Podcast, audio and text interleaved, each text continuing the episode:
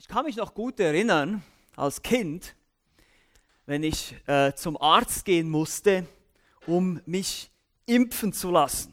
Ja, das ist ein ganz aktuelles Thema jetzt gerade in unserer Covid-19-Krise. Impfstoff.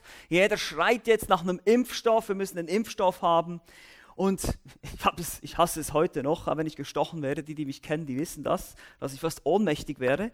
Aber das ist ein anderes Thema. Aber was passiert eigentlich beim Impfen? Nun, es ist sehr interessant, ganz vereinfacht gesagt und ganz einfach gesagt, spritzt man sich eigentlich einen toten oder geschwächten Virus in den Körper.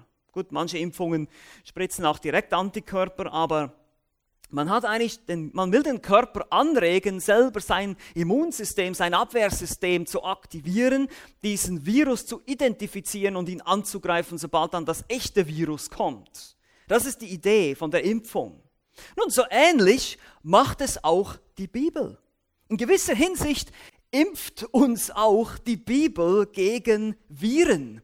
Aber diese Viren, die kommen nicht in kleinen Mikroorganismen in unserem Körper, sondern die kommen in Form von Irrlehrern in die Gemeinde. In Form von falschen Ideologien unterwandern sie sozusagen, infizieren sie die Gemeinde und machen die Gemeinde krank. Manche Gemeinden sind schon so von Irrlehren unterwandert, dass sie eben sozusagen schon auf der Intensivstation liegen und beatmet werden müssen. So schlimm steht es heute auch schon.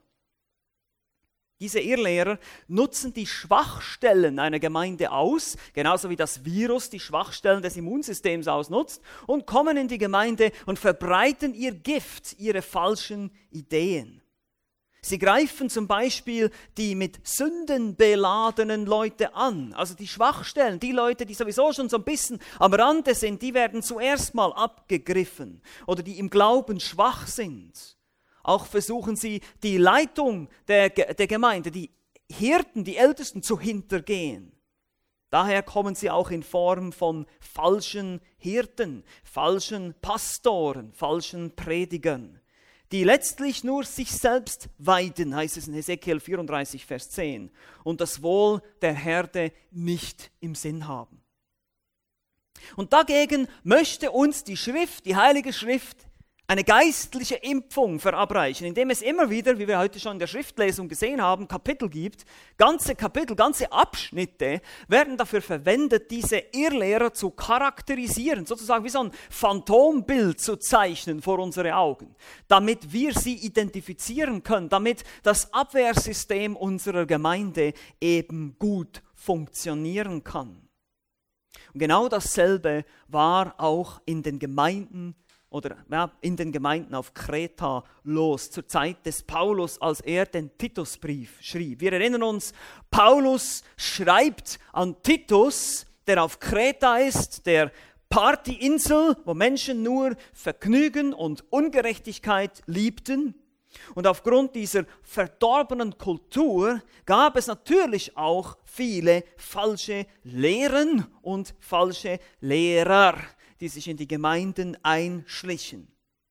Offenbar gaben sich diese auch als falsche Hirten aus, als falsche Pastoren. Es ist nämlich interessant festzustellen, dass im Titusbrief gleich nach der Qualifikation der Ältestenschaft, in Titus 1, Verse 5 bis 9, kommt dieser längere Abschnitt über die Irrlehren. Denn, fängt er an in Vers 10, denn es gibt viele Zügellose und Schwätzer und Betrüger. Das ist der Grund, warum wir Hirten brauchen.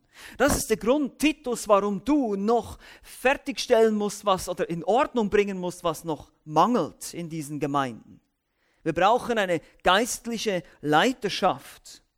Gerade im Vers 9, wenn ihr euch diesen Vers nochmal anguckt, was dieser Älteste, nebst dem, dass er ein Vorbild sein muss, tun soll, ist, er muss dem zuverlässigen Wort nach der Lehre anhängen und er muss fähig sein, mit der gesunden Lehre zu ermahnen, aber auch die Widersprechenden zu überführen. Und gleich im Anschluss heißt es, denn es gibt viele Zügellose und Schwätzer und Betrüger. Ja, er muss fähig sein, diese Leute zu widerlegen. Paulus gibt also Instruktionen, wie diese Ältesten aussehen sollen, ihr Charakter, ihr Vorbild und eben auch ihre Lehre. Das haben wir gemeinsam angeschaut. Und direkt daran anknüpfen kommt dann diese Warnung oder diese Begründung. Das ist nötig, Titus, weil es gibt sehr viele Schwätzer und Betrüger unter den Kretern. Und so ist es auch heute, meine Lieben. Wir brauchen eine biblische Leiterschaft, wir brauchen ein biblisches Verständnis von Ältestenschaft, wir brauchen eine klare biblische Lehre in der Gemeinde, weil es gibt viele Schwätzer und Betrüger auch heute. Also viel aktueller könnte dieser Text wirklich nicht sein für uns. Und deshalb lasst uns unseren Predigtext für heute lesen. Er kommt aus Titus 1, die Verse 10 bis 16. Lesen uns das kurz vor. Denn es gibt viele zügellose Schwätzer und Betrüger, besonders die aus der Beschneidung, denen man den Mund stopfen muss, die ganze Häuser umkehren, indem sie schändlichen Gewinnes wegen lehren, was sich nicht geziemt. Es hat einer von ihnen, ihr eigener Prophet, gesagt, Kreter sind immer Lügner, böse, wilde Tiere, faule Bäuche. Dieses Zeugnis ist wahr. Aus diesem Grund weise sie streng zurecht, damit sie gesund seien im Glauben und nicht achten auf jüdische Fabeln und Gebote von Menschen, die sich von der Wahrheit abwenden. Denn reinen ist alles rein, den Befleckten aber und Ungläubigen ist nichts rein, sondern befleckt ist sowohl ihre Gesinnung als auch ihr Gewissen. Sie geben vor, Gott zu kennen, aber in den Werken verleugnen sie ihn und sind abscheulich und ungehorsam und zu jedem guten Werk unbewährt. Bis hierher. Wir finden in diesem Text elf, keine Angst, wir werden heute nicht alle anschauen, elf Charakteristiken eines Menschen, den man stoppen muss. Ja, wir sehen diese Aufforderung zweimal hier. Wir sehen es in Vers 11, da heißt es, denen man den Mund stopfen muss. Und in Vers 13 weise sie streng zurecht. Das sind heftige Ermahnungen hier. Das ist nicht nur so ein bisschen, weißt du, so die postmoderne äh, Variante heute so, ach, hör doch mal auf, so äh, diese Sachen. Nein, nein, das ist nicht so was. Ja, das ist, das ist viel, viel, viel autoritativer, kommt das daher. Es kommt hier von Paulus, dem Apostel, und er sagt, Titus, das musst du tun. Du musst diesen Leuten den Mund stopfen. Du musst diese Leute zum Schweigen bringen. Die sind gefährlich. Weise sie streng zurecht, damit sie Buße tun, in der Hoffnung, dass sie Buße tun und wieder gesund werden im Glauben. Diese Menschen müssen aufgehalten werden, wie Viren, die in einem Körper gestoppt werden müssen, die sonst den ganzen Körper kaputt machen. Wie gesagt, Titus sollte sozusagen das Immunsystem der Gemeinde stärken. Und das wollen wir heute auch tun. Er sollte sie selber stoppen, aber auch die Ältesten, die er einsetzte, sollten diese Leute stoppen. Die Betrüger und Schwätzer waren offenbar solche, die sich, wie gesagt, als Lehrer aufspielten. Das sind vielleicht solche, die sich womöglich selber eingesetzt hatten, ohne Bestätigung, ohne Handauflegung von Ältesten, ohne Prüfung wie es heute auch viele gibt. Und Titus, du sollst diese Leute aufhalten. Du sollst sie zurechtweisen. Du sollst sie öffentlich widerlegen. Das ist die Aufgabe eines Ältesten unter anderem. Nicht nur die Herde zu nähren, das Wort Gottes zu predigen, sondern auch ganz öffentlich ihr Lehrer an den Pranger zu stellen. Das ist nicht lieblos, ja, wie viele heute meinen, das ist nicht lieblos, das hat nicht mit Liebe, das hat mit Liebe zu tun, weil wir müssen unsere Herren schützen als Älteste. Wir haben diese Aufgabe, wir müssen euch schützen vor dem Einfluss dieser falschen Lehren. Und das sollte er tun, indem er diese Lehrer widerlegt oder auch durch einen heiligen Lebenswandel. Weil wie wir noch sehen werden, erkennt man einen Irrlehrer nicht nur daran, was er lehrt, sondern auch daran, was er lebt. Weil kranke Lehre bringt auch immer einen kranken Lebenswandel zum Vorschein. Das könnt ihr euch merken. Ihr Lehrer, Leute, die irgendwelchen Quatsch erzählen, die falsch liegen mit der biblischen Wahrheit, das wird sich irgendwo auch in ihrem Leben äußern. Denn das, was du glaubst, ist das, was du lebst letztlich. Nun, wie gesagt, Paulus liefert uns Merkmale, Charakteristiken. Und das hilft uns, unseren Sinn zu schärfen unsere Aufmerksamkeit zu schärfen, wenn Leute in unsere Gemeinde kommen und die werden kommen und die kommen immer wieder und ich habe sie im Laufe meines Dienstes und ich bin noch nicht so lange im Dienst wie andere, wie ein Dieter oder solche Leute. Ich bin vielleicht so sechs, sieben Jahre jetzt im Dienst, aber ich habe schon so viele von diesen Leuten erlebt und gesehen und es werden immer noch mehr kommen. Paulus liefert uns Merkmale. Charakteristiken, elf Charakteristiken eines Menschen, den man stoppen muss. Und wir werden heute mit den ersten sieben beginnen. Also ihr werdet sehen, wir werden relativ schnell durchgehen. So, also spitzt die Ohren, passt gut auf. Was ist das Charakteristikum eines Menschen in der Gemeinde, den man stoppen muss? Eben, dass man ihn öffentlich widerlegt und wenn er nicht hören will, dass man ihn unter Gemeindezucht stellen muss. Erstens, er ist ein Rebell. Vers 10a beginnt eben mit diesem Wort hier, denn es gibt, in der äh, Elberfelder Übersetzung heißt es, es gibt viele Zügellose. Aber eigentlich ist das hier wahrscheinlich ein dritter alleinstehender Ausdruck, also ein Zügelloser.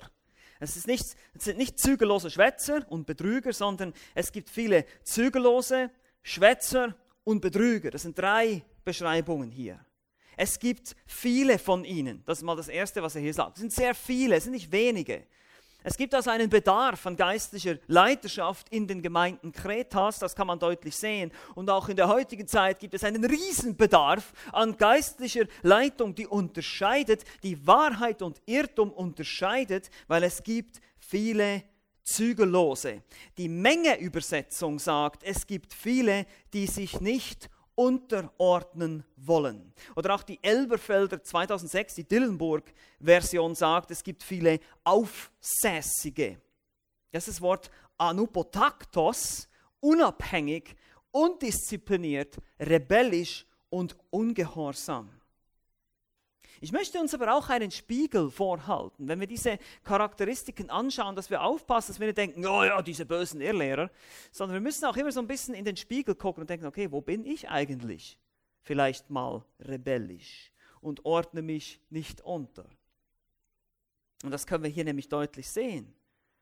Also das erste Merkmal eines falschen Lehrers ist, er wird sich einer lokalen Ältestenschaft nicht unterordnen wollen. Oder er wird sich generell nicht unterordnen wollen. Er will seinen eigenen Weg gehen, seinen eigenen Lüsten folgen. Das ist sein Ziel. Und das ist wichtig zu verstehen, meine Lieben. Es ist wichtig zu verstehen, es gibt viele Menschen, die Irrlehrer werden, die meisten, die das nicht geplant haben. Versteht ihr? Es, man wacht nicht einfach eines Morgens auf und sagt, okay, heute werde ich es mal als Irrlehrer versuchen. Okay? Ich werde heute eine Karriere als Irrlehrer starten. So, so läuft das nicht im Normalfall. Vielleicht gibt es solche Verrückte, es gibt ja heute alles, aber in den meisten Fällen ist es so, dass es Leute sind, die irgendwas gegen eine bestimmte Sache haben, die eine bestimmte spezielle Lehre haben, die sie betonen, die vielleicht so ein bisschen einseitig die Bibel lesen, sich eben nicht korrigieren lassen, sich nicht unterordnen, ihren eigenen Weg gehen, suchen, was sie gelüstet, wie es in Sprüche 18 heißt, Vers 1, und sie gründen dann sozusagen ihre eigene Sekte, ihre eigene abgesonderte Gemeinschaft mit ihren Sonderlehren und Gesetzen. So kommt es oft zustande. Oder sie sind Leute, die einfach alleine Leiter sind in einer Gemeinde, die vielleicht niemanden um sich herum haben, der sie korrigiert, die vielleicht immer gewisse Steckenpferde haben, die sie immer wieder predigen und nie irgendwas anderes machen. Und deshalb ist es auch ein weiterer Grund, warum wir durch die Schrift auslegend predigen, weil dann kommt man nämlich an verschiedenste Themen heran und hat nicht immer so ein Steckenpferd, das man immer wieder predigt. Jeden Sonntag predigen wir über die Endzeit und wie schlimm es ist und so weiter. Das wollen wir nicht machen, sondern wir wollen den Text folgen, wir wollen die Bibel in ihrer gesamten Bandbreite predigen. Aber daran kann man solche Leute erkennen. Sie wollen sich nicht unterordnen, sie wollen sich nicht einordnen. Das ist auch die Idee von diesem Anupotaktos. Es ist einfach so, diese Leute wollen nicht in einer Linie gehen, sie wollen immer so ein bisschen aus der Reihe tanzen. Sie wollen vielleicht auch die Ersten sein, wie der Diotrephes in 3. Johannes, wo es heißt, er will der Erste sein. Er will der Erste sein, er will, er will Chef sein, er will regieren, er will leiten, obwohl er vielleicht gar nicht bereit ist dafür oder eben nicht begabt. Also Unterordnung und Belehrbarkeit ist eine sehr wichtige Tugend. Und Irrlehrer haben oft damit begonnen, rebellisch zu sein, bevor sie zu Irrlehrer wurden. Ja, sie hören halt nicht mehr auf Korrektur. Und wenn du nicht mehr auf Korrektur hörst, dann bist du sozusagen in der, der Gefahr, ein Irrlehrer zu sein. Nun, vielleicht bist du kein Irrlehrer, der irgendwo auf einer Kanzel steht und irgendwas verkündigt, aber vielleicht bist du ein Irrlehrer in deinem Zuhause. Vielleicht bist du ein Irrlehrer gegenüber deinen Geschwistern, weil du Dinge falsch vertrittst, die nicht biblisch sind. Hier müssen wir aufpassen. Das habe ich gesagt, lass uns immer auch den Spiegel etwas vorhalten vor unser Gesicht und nicht immer gleich denken, ah ja, das betrifft mich ja nicht, das sind ja diese bösen Irrlehrer da. Nein, auch ich, auch du, wir haben alle dieses Potenzial in uns. Eben zum Beispiel uns nicht unterzuordnen.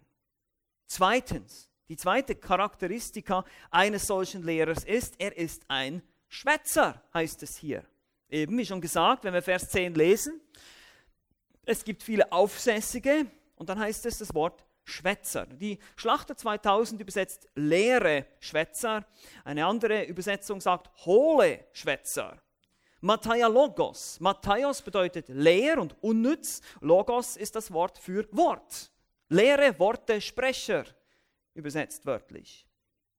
Man könnte sagen, jemand, der einfach unnützes Zeug redet.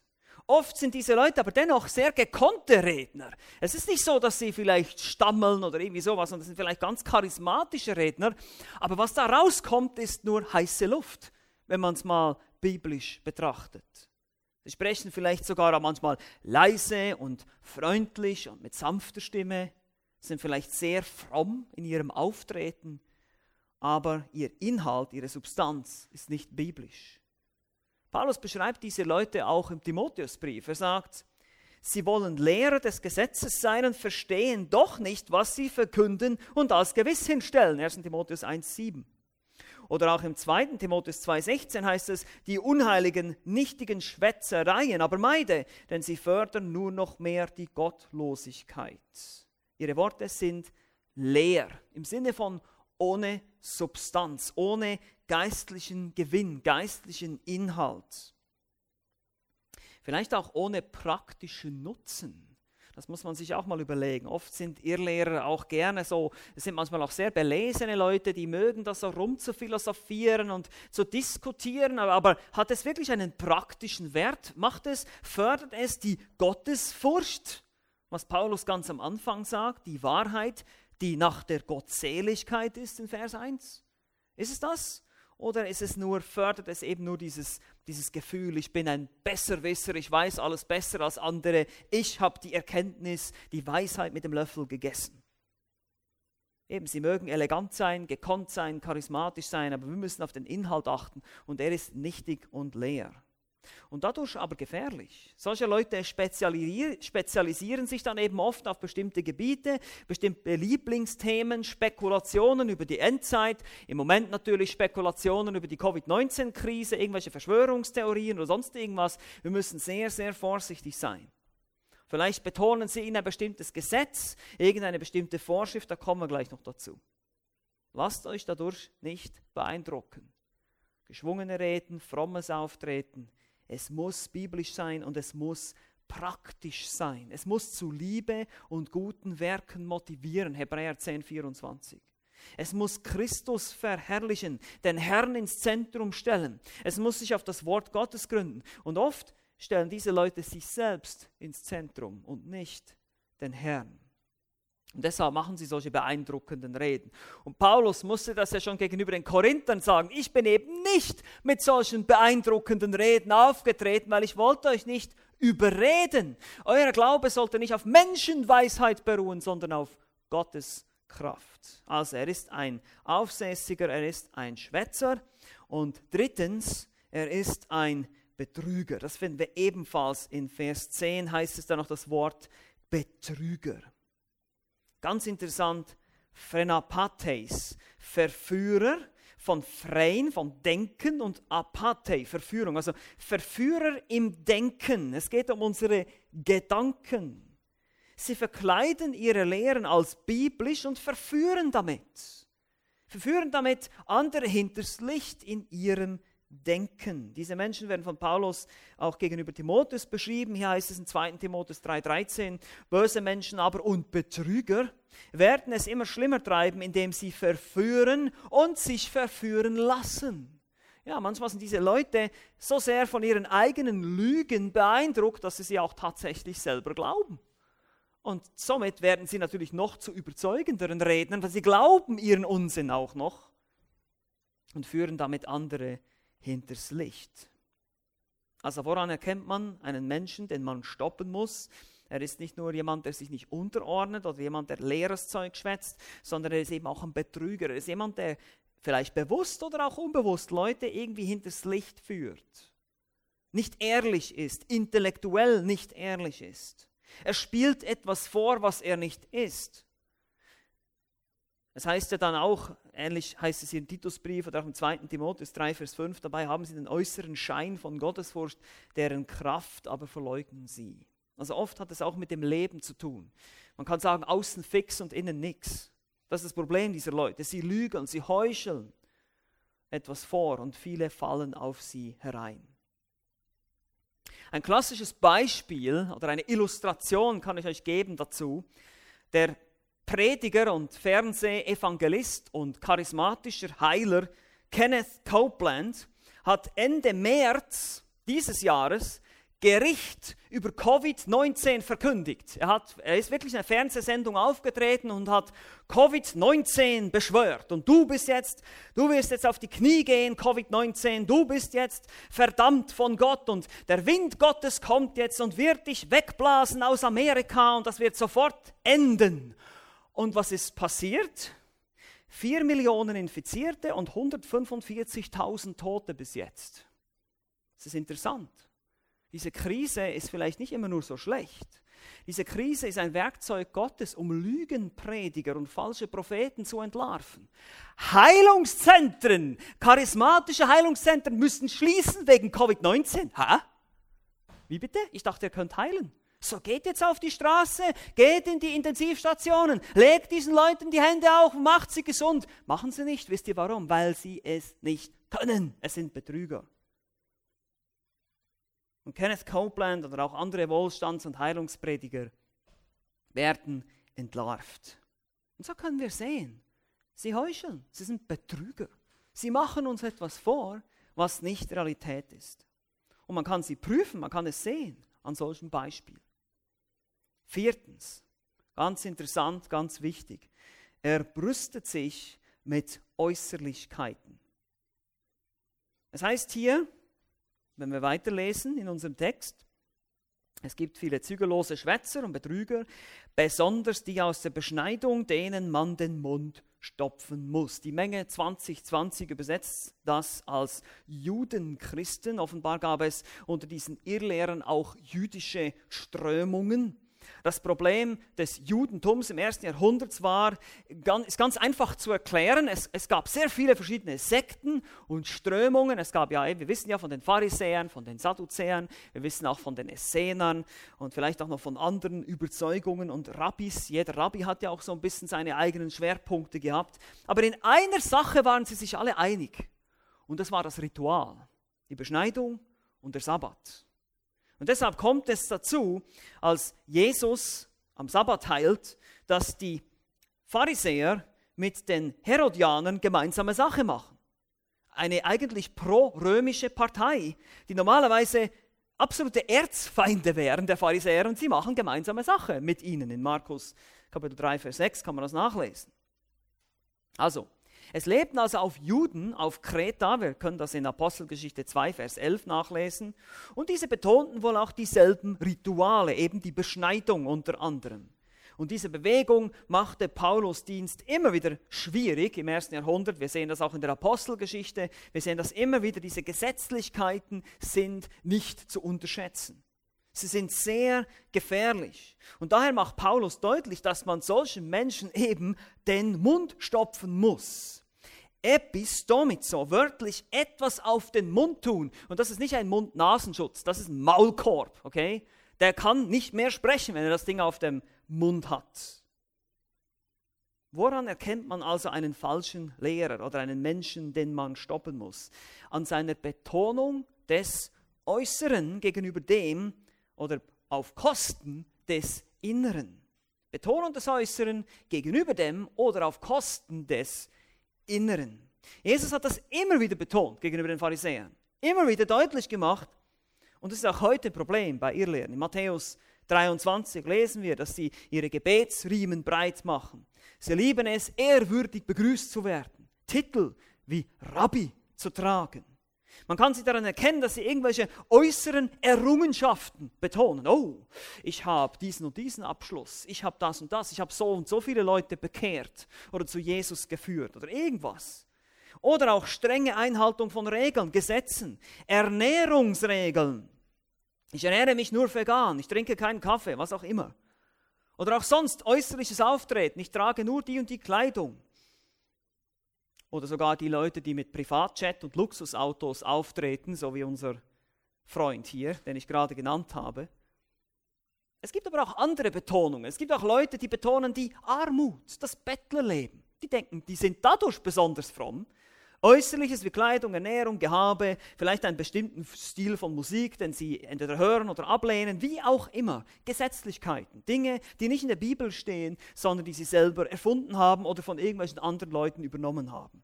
Und meistens ist es dann so, dass sich diese Leute aufgrund dieser Äußerlichkeiten natürlich viel frommer vorkommen als alle anderen. Ich bin der fromme Christ, ich tue dies und jenes nicht und alle anderen sind weltlich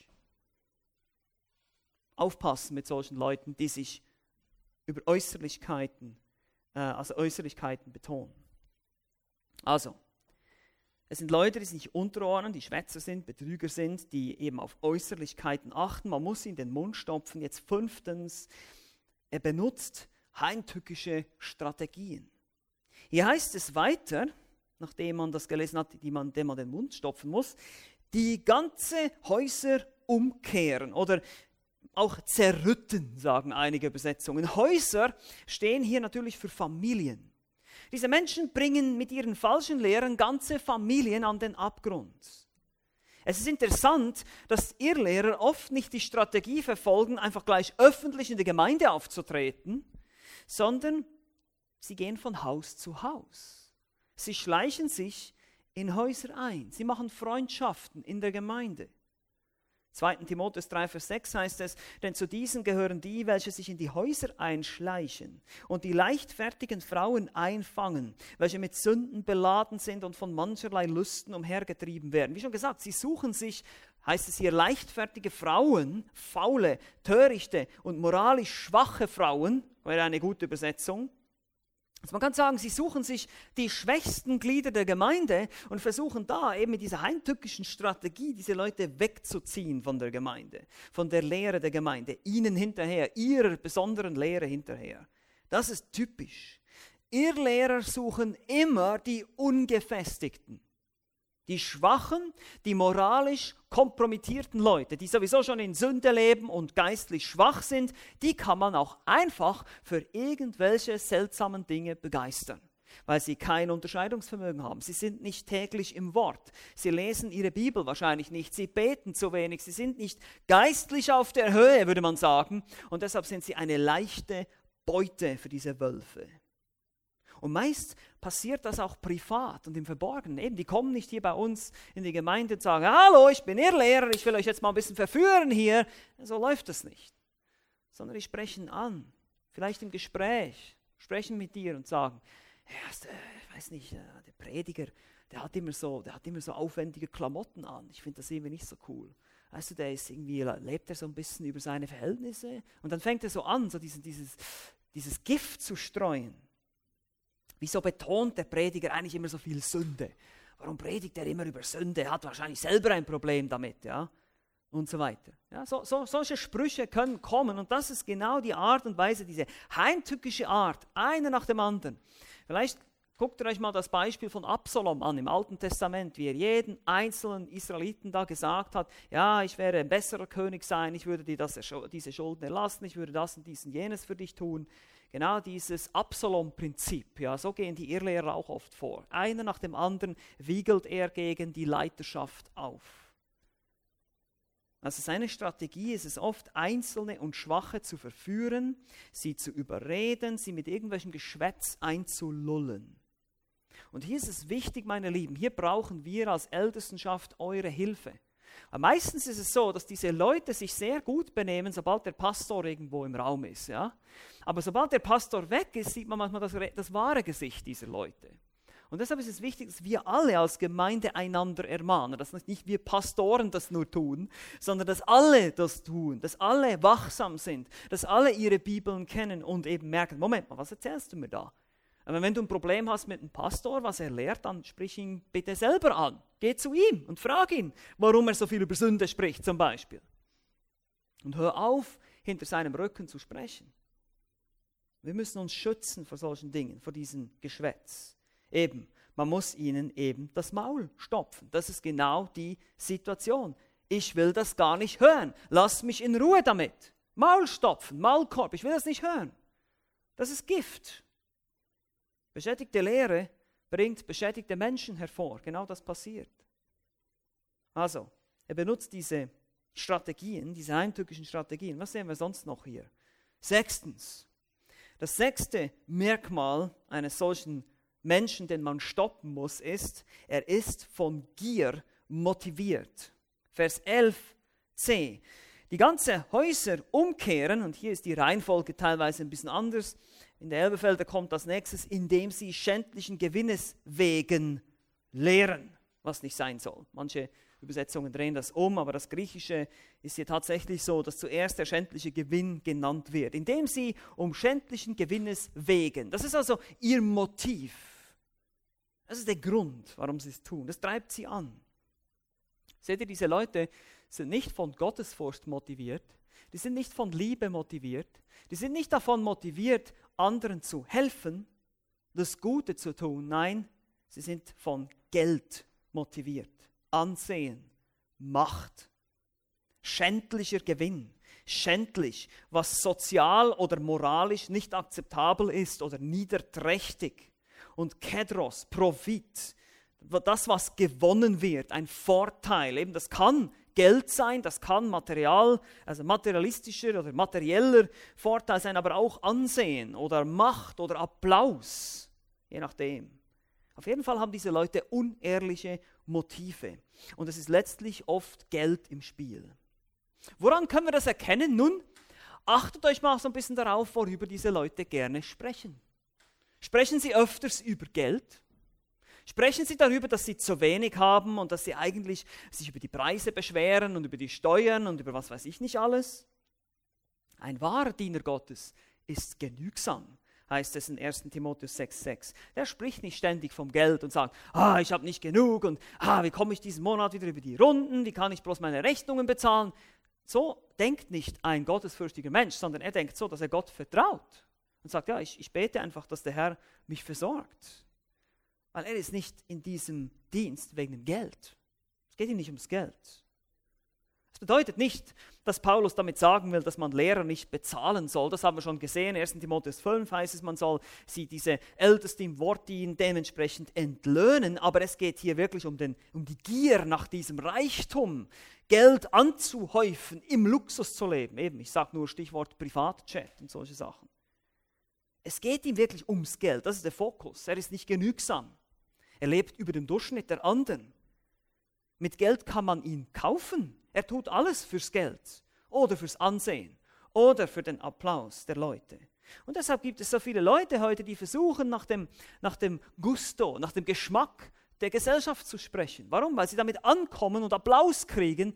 Aber das ist jemand, der auf Ansehen aus ist, auf niederträchtigen Gewinn und nicht ein Diener Gottes.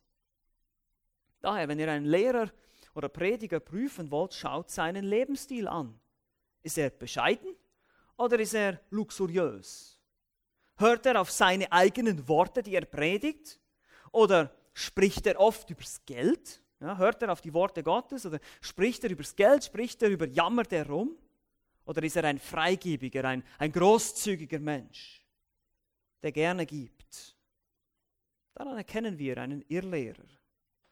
Weil was hat er? Ein Irrlehrer, der, der, der, der schaut nicht aufs ewige Leben, der schaut nicht auf die Ewigkeit. Also, es ist jemand, der aufsässig ist, ein Schwätzer, ein Betrüger, jemand, der auf Äußerlichkeiten aus ist, der Strategien, heimtückische Strategien verwendet und auch um schändlichen Gewinnes willen etwas tut. Und das ist jetzt das siebte Merkmal. Sie tun dies indem sie schändlichen Gewinnes wegen lehren, was sich nicht geziemt. Also lehren, was sich nicht geziemt, am Ende von Vers 11. Und das ist natürlich die siebte Merkmal, ist, er verbreitet falsche Lehre. Und du denkst jetzt, ja gut, das ist ja logisch. Es ist ein Irrlehrer, logisch verbreitet er falsche Lehre. Aber das ist trotzdem ein wichtiger Punkt. Prüfe nicht nur sein Leben oder worüber er spricht, sondern eben auch prüfe seine Theologie. Theologie ist der wichtigste Prüfstein. Denn was jemand lehrt, ist, was jemand glaubt und das ist, was jemand lebt. Ich sag's nochmal. Was jemand lehrt, ist das, was er glaubt und das ist auch das, was er letztlich lebt. Wenn jemand falsche Dinge lehrt und falsche Dinge glaubt, wird er auch falsche Dinge ausleben. Es macht einmal mehr die Wichtigkeit deutlich, dass wir, jeder von uns, seine Bibel gut kennt dass wir uns theologisch bilden. Und damit meine ich jetzt nicht, dass jeder von uns ein Theologiestudium machen muss. Ich meine damit einfach, dass wir auch mal eine systematische Theologie in die Hand nehmen und diese mal durchlesen. Und deshalb ist es uns als Älteste so wichtig, die Männer zuzurüsten in der Gemeinde, dass wir auch Theologie zusammen lernen. Weil das dann in unseren Familien gelehrt wird, diese Theologie, diese Lehre. Und wenn man die Wahrheit gut kennt, dann kann man den Irrtum relativ schnell identifizieren. Wer sich in der Wahrheit auskennt, wird den Irrtum schnell erkennen. Die Frage ist natürlich, liest du deine Bibel? Bist du in deiner Bibel zu Hause? Bist du jemand, der oft darüber nachdenkt, über geistliche Dinge und sein Unterscheidungsvermögen schärft? Woran erkennt man einen falschen Lehrer? Prüfe seine Theologie. Was, was lehrt er für Dinge? Und hier geht es natürlich auch um wesentliche Sachen. Eben meistens diese Leute lehren irgendwelche Nebensächlichkeiten und betonen die ganz stark. Irgendwas eben, ein, ein Gesetz über Speisevorschriften, wie das damals die Juden nach, darfst kein Schweinefleisch essen oder sonst irgendwas, machen einen riesen Big Deal daraus. Aber daneben prüfen mal ihre Christologie. Was lehren sie über Christus? Ist er 100% Mensch und 100% Gott in ihrem Denken? Was lehren sie über die Dreieinigkeit? Über das Wesen und das Werk Christi, über das Versöhnungswerk, über das Werk am Kreuz. Wie ist seine Haltung gegenüber der Bibel? Was, was ist sein, wie ist seine Bibliologie?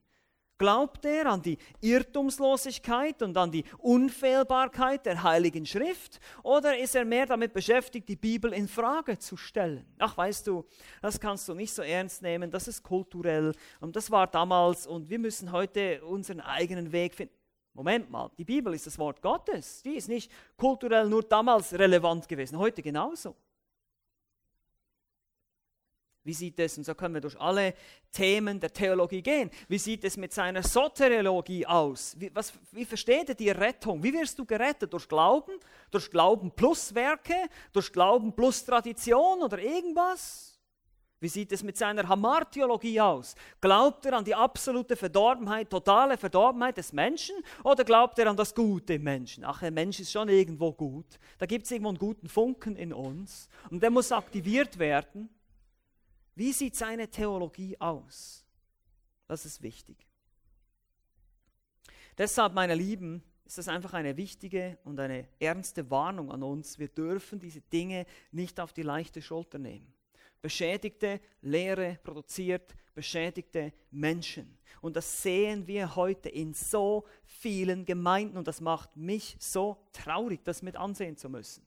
Und ich sehe, diese Leute bräuchten das Wort Gottes und sie werden abgespießen mit irgendwelchen ja, Erlebnissen und ja, heute, gestern habe ich das mit Gott erlebt und dann erzählt der Prediger einen Witz und dann irgendeine Story und, und ich denke so, oh, gib diesen Leuten das Wort Gottes, die brauchen das.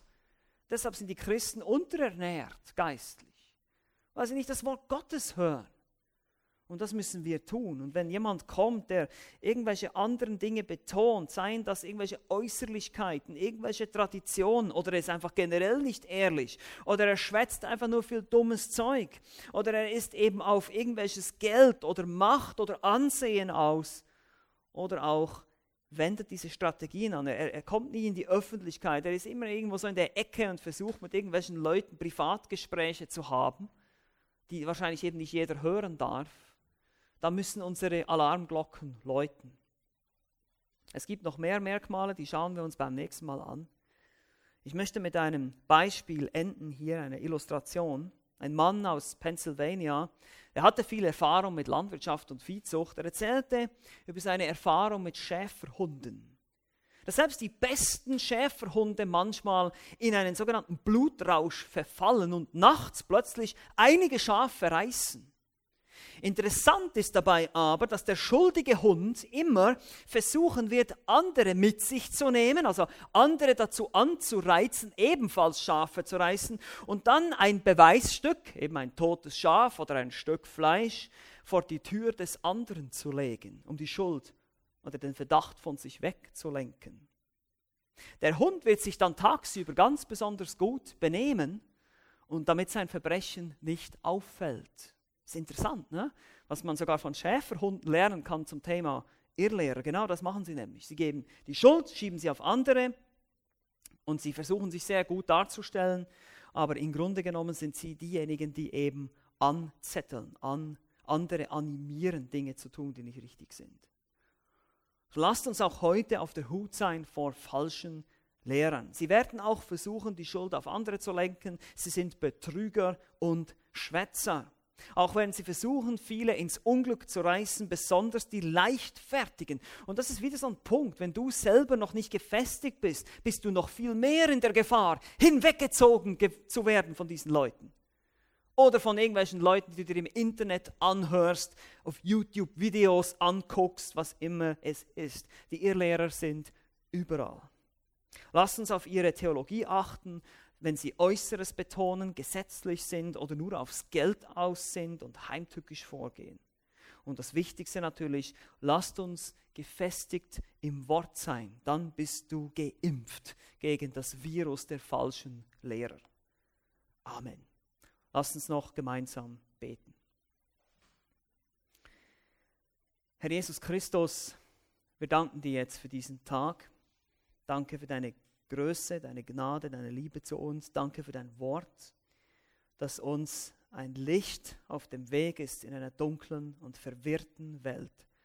Hilf uns, Klarheit zu haben über die Dinge, die wir gerade gesprochen haben. Hilf uns, ihr Lehrer und ihr Lehren zu erkennen auch in unserem eigenen Leben, wo wir Dinge glauben, die verkehrt sind, damit wir uns nicht selber schuldig machen vor dir und anderen etwas verkündigen, was sich nicht geziemt, so wie es Paulus formuliert hier im Titusbrief. Bewahre uns davor. Hilf uns auch eben wachsam zu sein und Leute äh, kritisch zu betrachten, die auf Äußerlichkeiten aus sind, die heimtückisch vorgehen, nicht ehrlich sind, nicht offen sind und offen über das reden, was sie denken. Hilf uns das zu erkennen und bewahre unsere Gemeinde und auch andere Gemeinden davor, hinweggezogen zu werden von falschen Ideen. Ja, ich bete einfach allgemein auch für die Gemeindelandschaft, für den Evangelikalismus.